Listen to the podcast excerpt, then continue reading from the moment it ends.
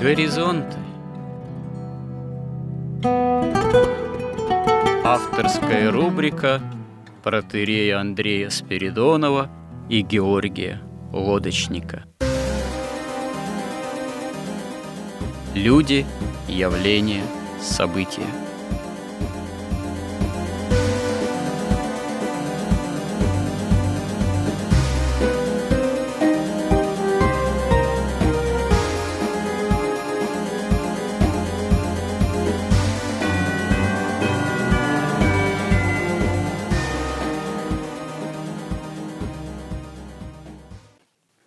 Добрый день, уважаемые радиослушатели. В эфире радио «Благовещение» и в нашей постоянной рубрике «Горизонты» я, протерей Андрей Спиридонов и мой добрый собеседник Георгий Лодочник. В данном случае говорим о христианском осмыслении истории. И назвали мы этот цикл так в целом «История как промысел Божий». И с самого начала, как мы перешли от темы о смысле жизни, ну, можно сказать, вот к истории, истории как промысле Божьем, мы обнаружили, что в связи с этим достаточно много возникает самых разных тем, и в том числе возник вопрос о времени, о том, что такое время – вообще в таком и философском, бытийном, общем и обыденном понимании. В связи с этим, конечно же, возникли вопросы о хронологиях, о календаре. Отчасти мы об этом поговорили, поговорили о том, что вообще само понимание истории, при всем при том, что как наука, это не самая точная наука, по причине того, что на историю могут быть э, разные взгляды, прежде всего разные по причине наличия разного рода идейных схем.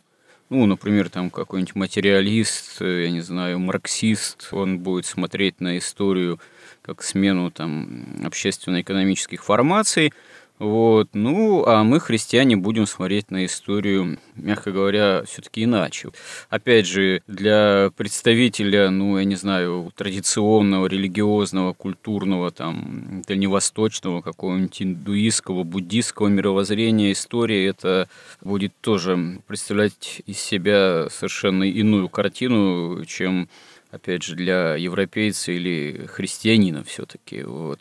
Ну, об этом мы сказали в том смысле, что все-таки для нас, христиан, некоторое истинное объективное понимание истории все-таки возможно. Возможно по той простой причине, что с нами Бог, промысел Божий, и вот именно с точки зрения христианской, собственно, история как таковая, она имеет, благодаря откровению Божьему, именно что Бог открывает о себе, о человеке, да, и, возможно, может открывать и о самой истории, возможно, определенные объективные критерии при взгляде на исторический процесс и при попытках определенного анализа, рассмотрения его. И в связи со всем этим, прежде чем перейти вообще к рассмотрению более-менее подробному, ну, по возможности именно подробному вообще самой человеческой истории, начиная с самого еще творения мира – то есть э, первых глав книги «Бытия» библейской, мы решили поговорить, хотя бы, надеюсь, вот в одной этой передаче, в одном этом сюжете, о том, а какова вообще общая канва этой человеческой истории всемирной, можно ли ее окинуть неким общим взглядом, имеет ли она начало и некий конец окончания, имеет ли какую-то ну, вот, середину, если можно говорить о неком поступательном или линейном движении этой истории исторического процесса, то в рамках именно чего или каких циклов или каких этапов вообще вот это рассмотрение какой-то последовательности, линейности или возможно ли, и вообще можно ли говорить о линейном характере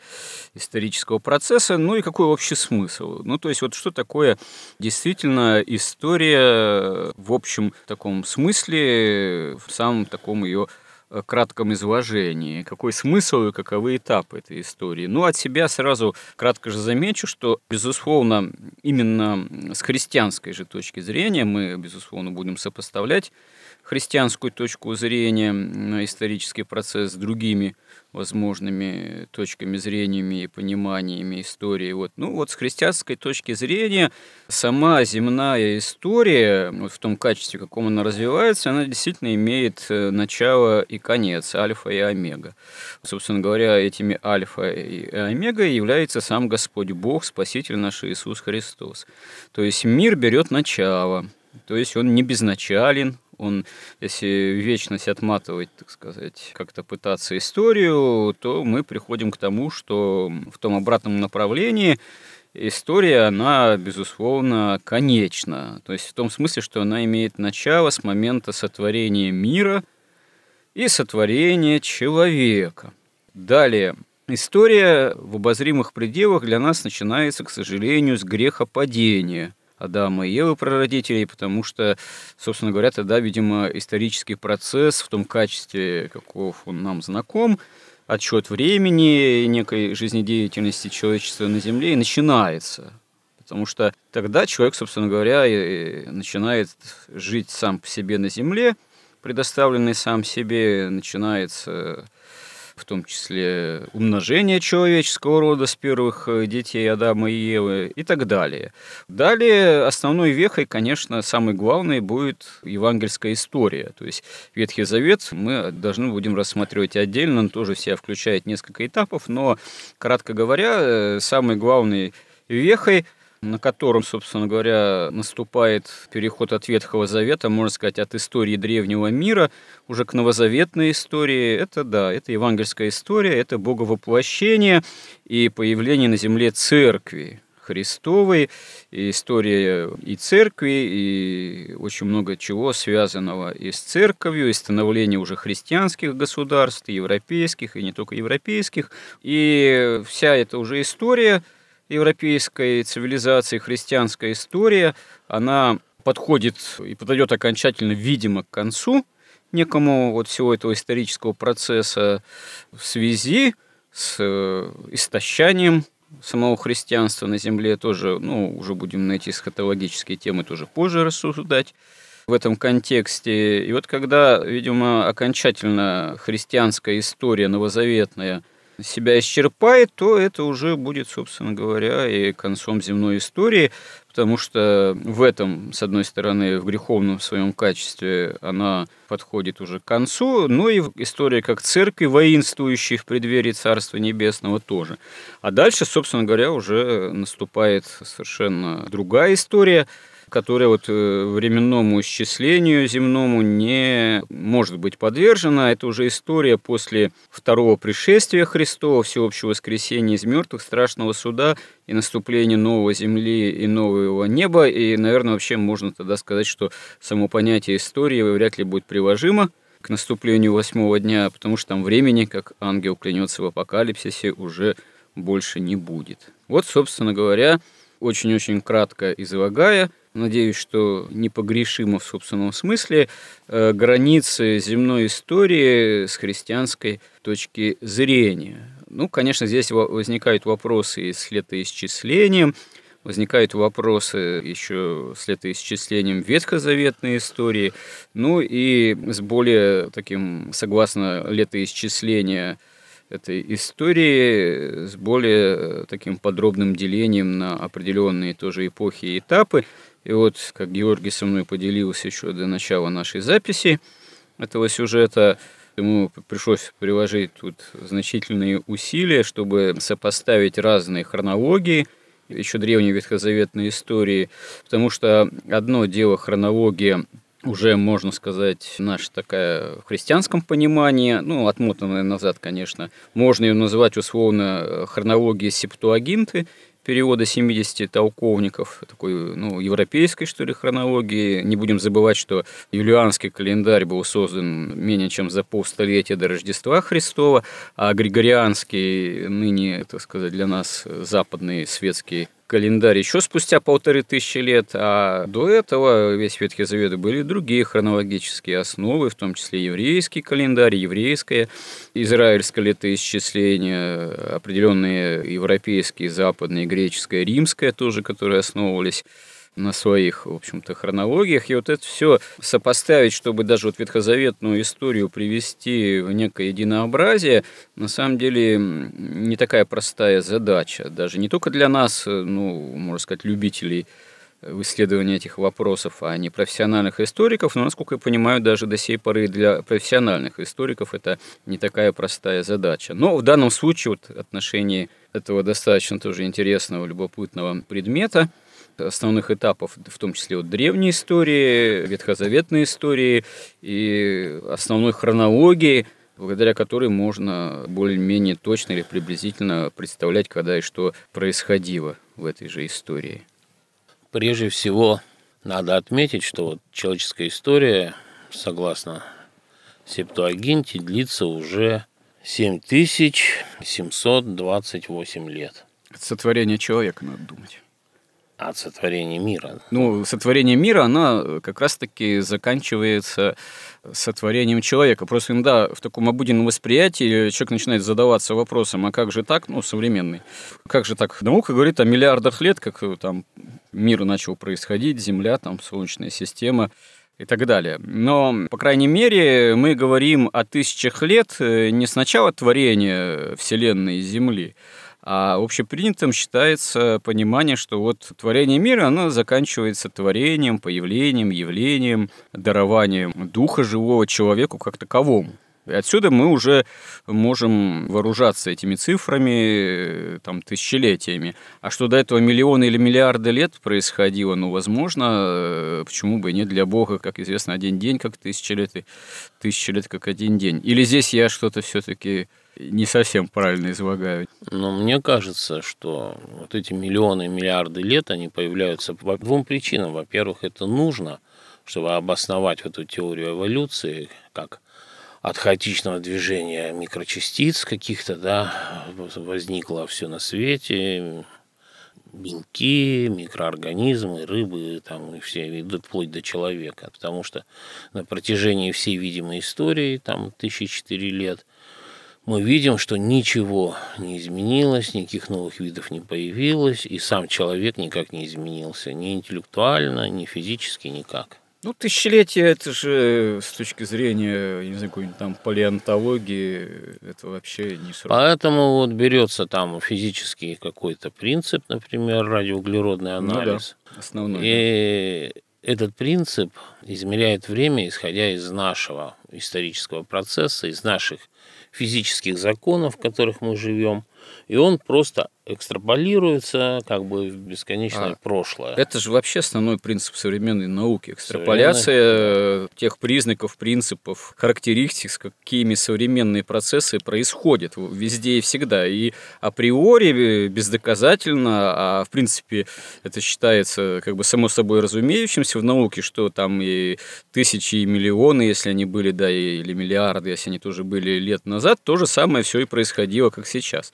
Хотя э, на самом деле это, вообще-то говоря, даже при трезвом таком логическом рассуждении совсем не следует ни из чего, потому что мало ли что там было тысячи, миллионы лет назад. Тем более, если, допустим, есть же версии, что до потопа вообще многие процессы происходили несколько иначе, вот, а после потопа стали несколько по-другому, ну, возможно, вот. Но так наука, на самом деле, это, в общем-то, всерьез не рассматривает этот вопрос. Вот. Поэтому если мы смотрим, например, на то, что написано в Библии, мы видим, что там были очень резкие переходы от того, что было до грехопадения, после грехопадения, при Ное, после потопа появилась радуга.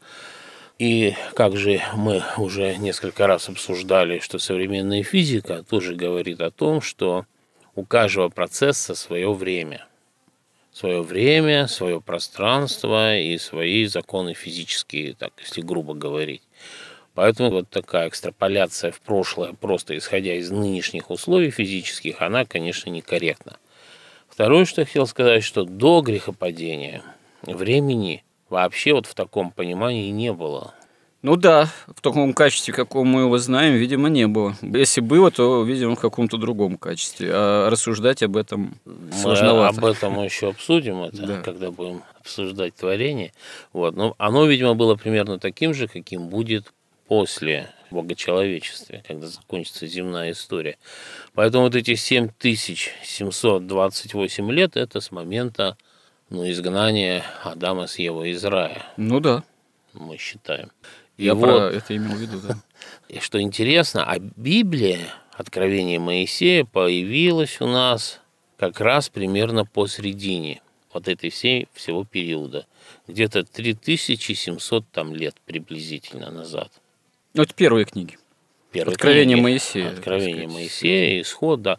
То есть первая половина человеческой истории, она была без Библии. И мы обсуждали, что там с точки зрения знания происходило на Земле и что знали люди – и что они стали знать после Библии? То есть можно сказать, что была половина истории, это история знания, когда люди прямо говорили с Богом, они его видели, это была никакая не тайна, в него не надо было верить, его все знали. Вопрос в том, что люди это знание все равно всегда использовали в собственных интересах. Они не верили Богу, они хотели рай построить на земле. Им не нужно было спасение. В результате, после столпотворения, когда языки смешались, а что такое язык? Язык – это цельная система разделения мира на части. Да? То есть вот как человек воспринимает ну, все сущее, что он видит. Эта система была единой, был единый язык, единое представление. И когда смешались языки, это подразумевается, что вот эта единая система была, по сути, ну, как я понимаю, разделена на части – то есть вот это знание цельное было утрачено, остались какие-то осколки. И чем отличается, я бы хотел начать с того, вот этот наш разговор, чем принципиально Библия и вот вторая эпоха, эпоха веры, отличается от первой эпохи, эпохи знания. И именно того знания, которое, ну, насколько мы можем судить, и, и оно, ну, вот как физика, оно как бы правда, то есть оно соответствует реальности, но как и физические знания, можно использовать и на благо, и во вред. И вот человечество все время уклонялось тому, чтобы использовать это знание как магию. Вот надо немножко, мне кажется, для наших слушателей уточнить более четкое определение, дать, что вы имеете в виду под эпохой знания, а что под эпохой веры. Под эпохой знания подразумевается эпоха еще более-менее близкая к сотворению человека и грехопадению, когда еще человек в ближайших поколениях мог знать о Боге больше и лучше, чем позже, когда это знание утратилось. А эпоха веры – это когда уже действительно знание прямое о Боге, память прямая о Боге утрачена, и появляется необходимость именно такого усилия веры вместо знания. Я не ошибаюсь? Но Вы это имеете в виду? Если так, чуть-чуть есть нюансы, суть такая, что После грехопадения все ведь и Авель, и Каин, они все разговаривали с Богом. Они не сомневались в его существовании. Но Каин, хоть и видел Бога, но он все-таки делал все по-своему. Мы к этому еще вернемся.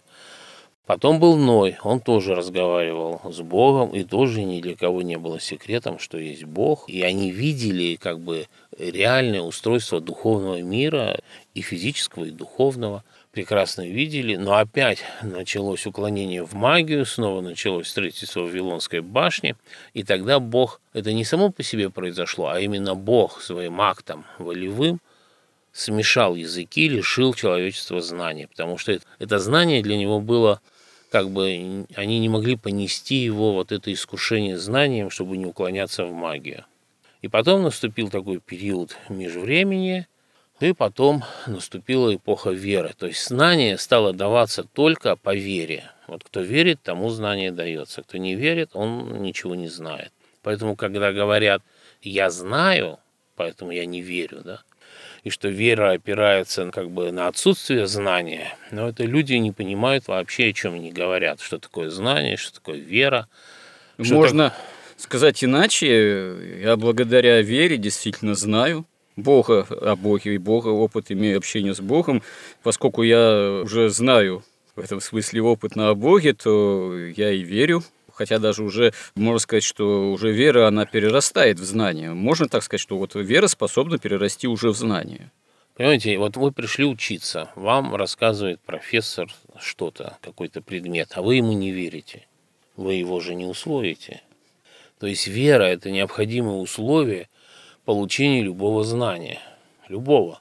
Потому что, вот, опять же, возвращаясь к прошлой нашей беседе, где мы обсуждали вот это все герметическое, там, эзотерическое знание, арканологию, кабалу. Если взять кабалу, там одни из высших сефирот – это что такое? Это сефира мудрости, сефира разума. Сефира мудрости, ну, можно трактовать так очень, если просто, ну, с одной стороны, скажем, это когда человек получает знание как откровение от Бога, там, от ангелов или просто прямым опытом. Это некий опыт, который не вербализован, да, не превращен в знание вербальное. А вторая сефира, которая на этом же уровне иерархии бытия находится, это разум, это как раз вербальное знание. И вот сатану в, этой, в Кабале связывают как раз с вот этой второй, с этим разумом без откровения. Поэтому, если вы хотите знать, не веруя, ну, максимум, что вы можете, опираясь на эту логику, да, это ну, в каком-то смысле уподобляться сатане, и, как писал очень замечательно остроумно Честертон, то есть вот это получается тогда знание без корней, знание без подлинных настоящих истоков этого знания, да, знание в пустоте, оно приводит просто к сумасшествию. Ну, в этом смысле, да, это справедливое уточнение. Поэтому, если человек верит Богу, то Бог и ангелы его открывают ему это знание. Он читает тексты, но без молитв эти тексты священные понять, на мой взгляд, невозможно. Это надо молиться, это надо пытаться исполнять заповеди, и по мере изменения своей жизни, своей как бы души, человеку открывается знание уже такое вербальное. Сначала оно как откровение и преобразуется в вербальное. Это нормальный и вообще единственный возможный на самом деле процесс познания. Хорошо, вот получается, согласно ваших суждений, что сама древняя ветхозаветная история, она уже можно ее поделить на эпоху знания, эпоху веры. Это одно Но из... Это и наша, и новозаветная а, относится ага. к вере. То есть это можно и ветхозаветную, и новозаветную. Объединить, так. да. Угу. А граница-то где все-таки проходит? Между верой и знанием? Да, нет, между эпохой знания, как вы сказали, и наступлением эпохи веры уже. Собственно. Вот эпоха знания заканчивается столпотворением, рассеянием угу. народов. Эпоха веры начинается с Авраама, с завета Бога с Авраамом, когда Бог начинает от Авраама, по сути, производить народ веры. Ну да, и сказано же, что Аврааму вера его вменилась в праведность. Да. Бог избрал человека, который настолько ему верил, что даже своего сына был готов принести в жертву. Да? Это тоже прообраз, как сам Бог принес своего сына в жертву крестную жертву. То есть он избрал такого человека, который готов верить, и его вера будет достойна вот этого искупления.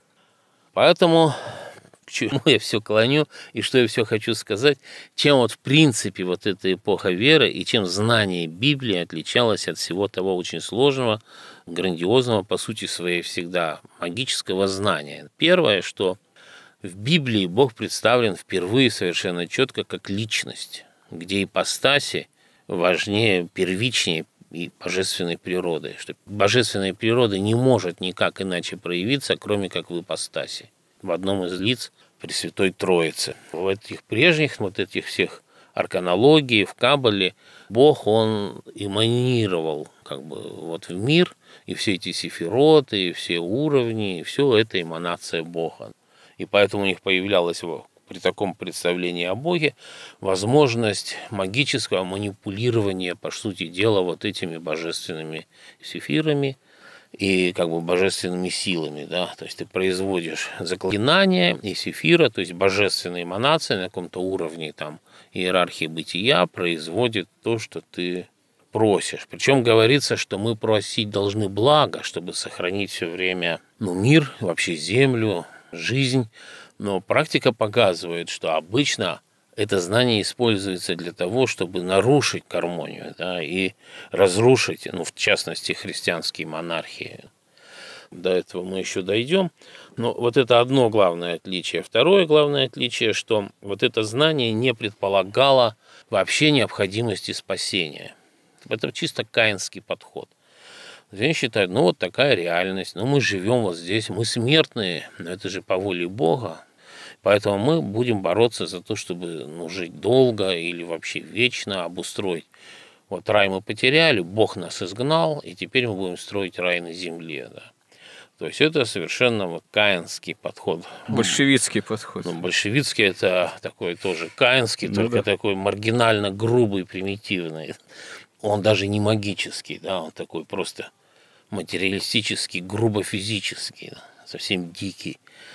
Это второе, на мой взгляд, радикальное отличие. Ну и там нет понятия поэтому и грехопадения. Грехопадения нет. Грехопадение по сути своей есть просто познание – можно сказать, оно к Богу даже относится, к некому недостатку творения. Вот когда даже не творение, а происхождению мира, мир, когда вот он там благодаря эманации происходит из Бога, да, там появляются всякие ионы, демиурги, вследствие этого они же там творят человека, при этом что-то там какой-то или сбой происходит в их деятельности, или еще что-то, ну вот человек появляется такой вот, каков он есть, там, сотканный из добра и зла, света и тьмы, ну и так далее и тому подобное. То есть э, ответственность даже не на человеке в таком случае лежит, а лежит на каких-то более высших сферах. Ну, там вся ответственность э, возлагается на Бога. Да, ну, на Бога. За нашу просто, смертность. Просто Бог понимается тоже несколько ну, иначе, ну, чем Иначе он, да, он иначе понимается. Ну и как бы вот вся эта кабала, назовем это все вместе вот этим словом, она о том, как изменить мир, а Библия о том, как изменить человека чтобы он мог спастись. Ну и последнее, что все-таки вот это все прежние знания, арканология, кабала и весь этот герметизм, оккультизм, там, включая алхимию. То есть это как бы изучение свойств разума, потому что все мироздание представляется как мысль, как разум, как иерархия воплощения первоначальной идеи творения, в иерархии бытия, но она вся состоит из божественной эманации, из божественной мысли, да, которая по иерархии, по синархии, аналогии воплощается как бы в мироздание. То есть она как бы исходит из самого свойства разума. В ней абсолютно, ну как бы, на мой взгляд, максимально изучено именно свойство мышления, просто логики, разума, вербального особенно, как такового. Библия – это откровение. Дается истина, одной личности другой личности открывается. То есть она о жизни, как говорил, забыл кто из святых, что любой тезис может быть оспорен антитезисом, но кто оспорит жизнь? То есть вот это как раз как бы относится к Библии. И, ну, во-первых, непонятно, насколько вообще то, что сейчас нам вот известно об арканах Таро и о Кабале, соответствует тому прежнему знанию. Кто вот эти медиумы, как оно восстанавливало, все неизвестно, но в принципе, они сами признают, что вот, так сказать, источник этого знания – это то, что с христианской точки зрения это падшие духи. Поэтому Библия, она как раз у нас это откровение божественное, это о личности, об ипостасях божественных, о свободе, о вере и любви. И, во-первых, вера не требуется, особенно ну, вот в нашем понимании, вера Богу, да, это ну, нужно познание в этой в предыдущем знании до Вавилонского столпотворения. И, конечно, там, ну, как можно любить там истину, допустим, в принципе. Но если Бог не является вот такой личностью, то любви между Богом и человеком, конечно, как бы не может быть. И, соответственно, между людьми не может быть любви. Это именно вы имеете в виду в миропонимании вот этом языческом, эзотерическом, да, таком да, да, каббалистическом, да. что да. да, это отличие. там не ставится вопрос об осуществлении веры как любви в том числе, так можно сказать? Да, да там такого ну, не может ну, быть. Да, но здесь вообще вопрос тогда можно сказать, применительно к пониманию истории вообще возникает о неком целеполагании. Вообще целеполагание в историческом развитии целых народов, там, в рамках тех или иных эпох или отдельных личностей, оно вот, насколько вообще возможно, насколько оно является каким-то двигателем истории или вообще исторические процессы, они, так сказать, бесцельно развиваются. Ну, с христианской точки зрения, наверное, понятно, что определенное целеполагание – это, собственно говоря, прежде всего соотносится с историей церкви самой, самим фактом, фактором бытия церкви в этом мире – И тогда целеполагание, оно выносится вообще за рамки истории, можно сказать, и имеет главной целью достижение Царства Небесного. Здесь на земле, стяжание Царства Небесного, вот, и тогда и устроение такой самой земной жизни, чтобы это стяжание было наиболее удобно достигаемо для того или иного государства, там, царства, народа в том числе. А с точки зрения, скажем так, той же каббалистической, ну, наверное, целеполагание будет другое. Вот. Это такая оптимизация земной жизни, чтобы, ну, прежде всего, вообще постараться, как говорится, некое царство свободы построить, да, вот, царство мессианское, ну, смотря как понимать Бога, царство, может быть, и Божие, только надо говориться, что или кто есть Бог, но здесь на земле. Собственно говоря, вот этот иудейский соблазн, соблазн, можно сказать, Израиля, а когда ты восставишь царство, а когда царство Израиля настанет, это когда мы получим в твоем царстве э, лучшие места, там, Одесну и Ашу и, так далее и тому подобное. Вот. Ну, с точки зрения, я не знаю, чисто материалистической, это уже действительно более грубые такие перепевы, пережитки былого вот соблазна построения Царства Божьего на земле, но только уже вот построение Царства всеобщей справедливости, там, коммунистического светового завтра. Вот. Э, поскольку вся предыдущая история рассматривается как смена формации вот определенных э, социально-экономических. И вот э, от более примитивных там, к более развитым, заканчивая капитализмом, социализмом, вот счастливые представители человечества – которым почему-то выпало жить не раньше, а позже, доживают до этого светлого будущего.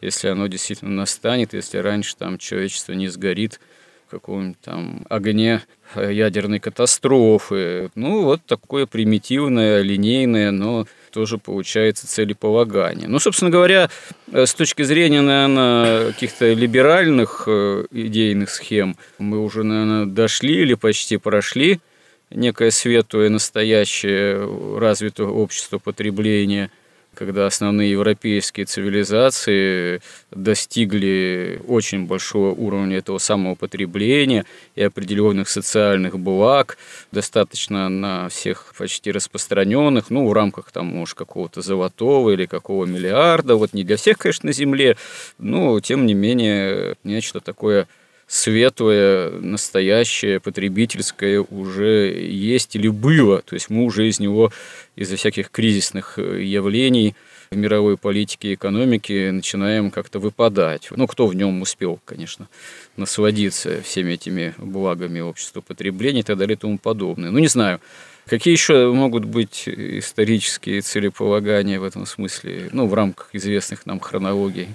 Ну, мне кажется, их вообще всего два как бы целеполагания или устремления, или, так сказать, мотива, который движет вот этим историческим процессом. Первое – это стремление к истине, исполнить волю Бога. Второе – это выгода, желание добиться односторонней выгоды себе в ущерб остальному мирозданию. Ну, это опять, это опять А великаем. Это вот один, да, да, да, один единственный процесс. Добро и зло, а, а великаин истина и выгода, гармония и дисгармония, значит, любовь и насилие. Ну да, вот это все в разных вариантах, оно весь смысл человеческой истории как бы в этом и заключается, да. Поэтому, что ведь само даже на уровне логики понятно, что вот если есть истина, а мы действуем не по истине, в любом случае, от невежества ли, или потому что преследуя собственную корысть, там, выгоду, то мы промахиваемся мимо истины, это и называется грех. Ну, а тогда, собственно говоря, одно из основных целеполаганий человеческой жизни, человеческой истории – это познать истину. А вот, например, да, Феофан Затворник так и пишет, он абсолютно точно, замечательно пишет, что для разума познание истины – это то же самое, что еда и вода для тела. То есть это его насущная жажда, это смысл его. Поэтому, если вы пытаетесь познать истину, волю Божию, то вы обладаете разумом. Если вы пытаетесь действовать в интересах собственных, в интересах чьей-то выгоды, или невежества, или обмана, или манипуляции, так это безумие, никакого разума, вы неразумны. Это даже на уровне слов, это заложено в языке даже. И вот вся вот эта двухчастная история на самом деле распадается еще каждая на четыре. То есть ему вся мировая история с точки зрения хронологии Септуагинты и с точки зрения христианской, она состоит из восьми этапов, а у, у иудеев, особенно после распятия Христа, они написали, так сказать, новый текст масорецкий, который уже был взгляд на Писание на Ветхий Завет с точки зрения Каббалы, магической вот этой науки. И одной из главных задач было доказать, что Христос не был настоящим Мессией, Мессию надо еще дожидаться, да, и заслужить надо еще Мессию. Поэтому у них вся история на семь этапов делится. И что интересно, вот как в иудаизме есть, неделя состоит из семи дней, и седьмой день, значит, день покоя, это как бы суббота, да в христианстве, по сути дела, воскресенье, которое было первым днем недели, она в мистическом смысле стала восьмым днем недели. Воскресенье в богочеловечество, избавление вот от этой падшей природы. Поэтому и у нас восьмой этап, он это богочеловечество. И у идеев седьмой этап – это приход и утверждение нового их мессии, который они ждут, который, с нашей точки зрения, это антихрист. И хватит ли у нас время, чтобы эти все восемь этапов и семь обсудить, но кратко назовем, может быть, потом продолжим. Значит, первый этап – это сотворение мира и человека, где еще времени нет, который заканчивается грехопадением. Второй этап – это Каин, условно назовем его, это когда люди оказались на земле, Каин усыновляется сатане, приносит в жертву своего брата сатане, и тем самым усыновляется ему, и потом развивается цивилизация магическая или техническая, да, и вся вот эта городская, которая заканчивается потопом. Далее следующий этап – это Ной, послепотопная цивилизация, первая, которая переходит в строительство Вавилонской башни, снова, по сути дела, в масонство, снова в магию, в строительство башни, которая заканчивается рассеянием народов, и на этом заканчивается эпоха знания. После наступает следующий этап, четвертый, это междувременье. Это 472 года примерно, время от рассеяния народов до заключения завета как бы Бога с Авраамом. У иудеев в их хронологии этого этапа вообще нет. Кстати, а масонство, считаете, это ветхозаветное тоже явление? Разумеется, mm-hmm. это еще там они сами себя как бы ведут там родословную mm-hmm. свою, то там от царицы Савской, какого-то mm-hmm. строителя храма забыл. Ну, они-то понятно современные ведут. Вот, а еще и вообще там от сатаны, и, как бы там, конечно, ветхозаветно. Ну, у некоторых наших слушателей может возникнуть вопрос все-таки, как так? Тут большие расхождения как раз критические в этих двух хронологиях, потому что у нас, по нашей хронологии, Авраам рождается через 420 лет после столпотворения. По иудейской хронологии, вот этой новой, он рождается на 52 года раньше, чем случилось столпотворение. И имеется в виду тогда, что Авраам мог вообще участвовать в строительстве этой Вавилонской, Вавилонской башни, и Авраам, как бы он наследовал то знание Вавилонское, и его избрал Бог. Ну, у святых отцов мы не находим таких толкований. Это да, это скорее такое иудейская точка зрения. Ну да, то есть зачем изменилась хронология? И вот это объясняет, потому что тогда мы возвращаемся в семь циклов из восьми, то есть никакого как бы воскресения не было, богочеловечества не может быть, и будет построен рай как бы на земле, когда придет Мессия.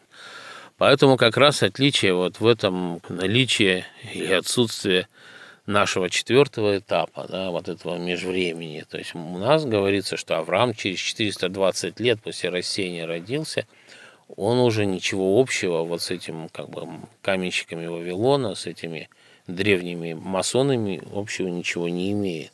Ну, мало того, Авраам же покидает э, всю эту Хаудею, так сказать, уходит из Ура Хаудейского и вообще идет туда, за Иордан, в дикие условия бытия, покидая, собственно говоря, эту вот изощреннейшую в своей магии языческую цивилизацию. Ну Это да, вот тоже тогда...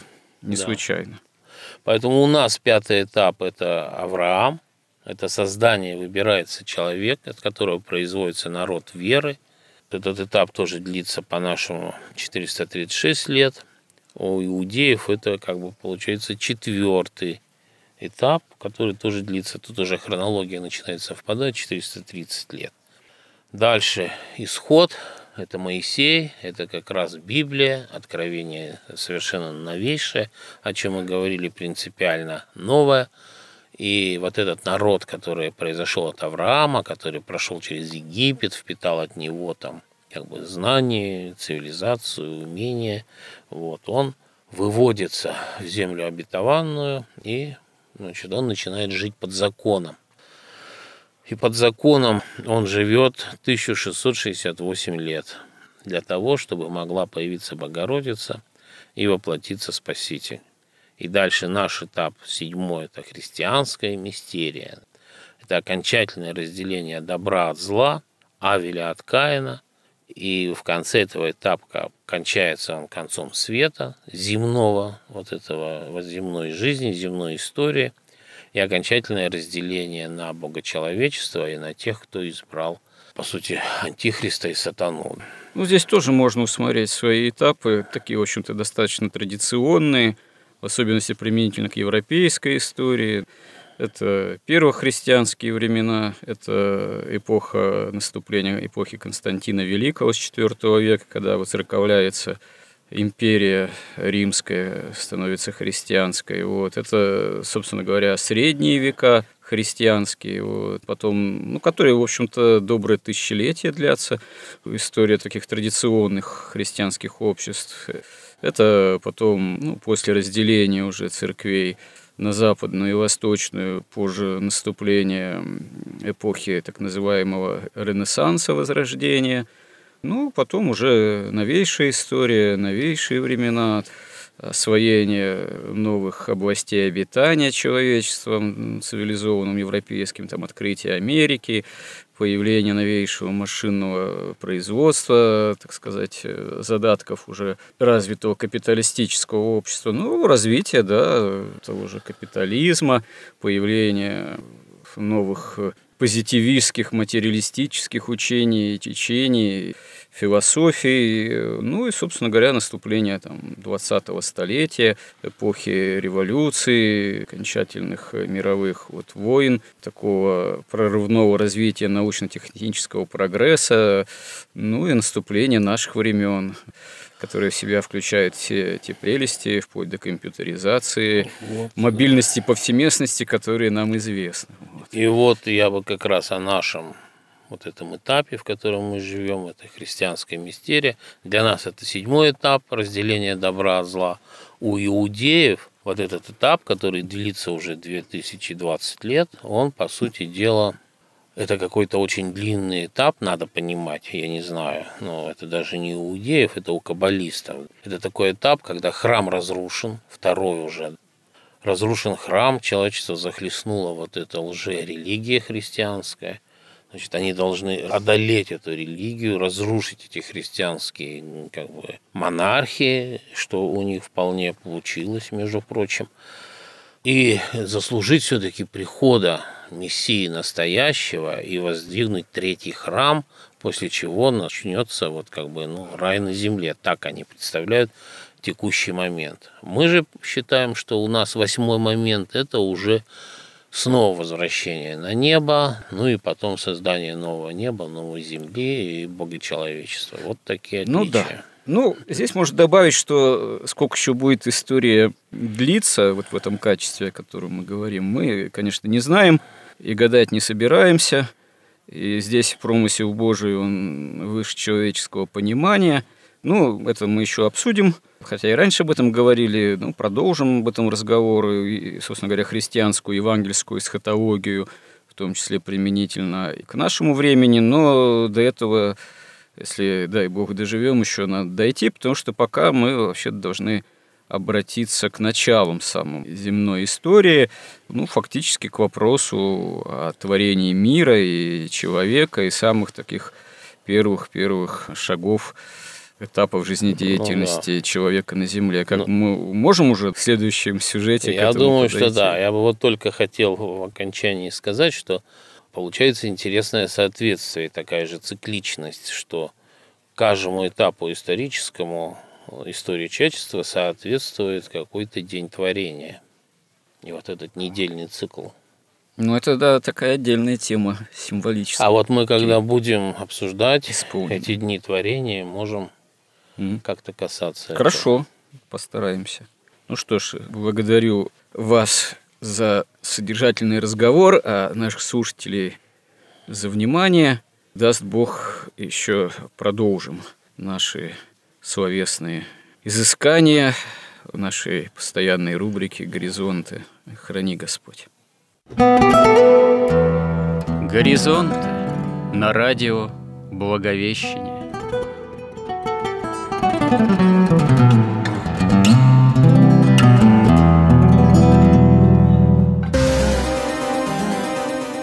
Разговор вели протеерей Андрей Спиридонов и Георгий Лодочник –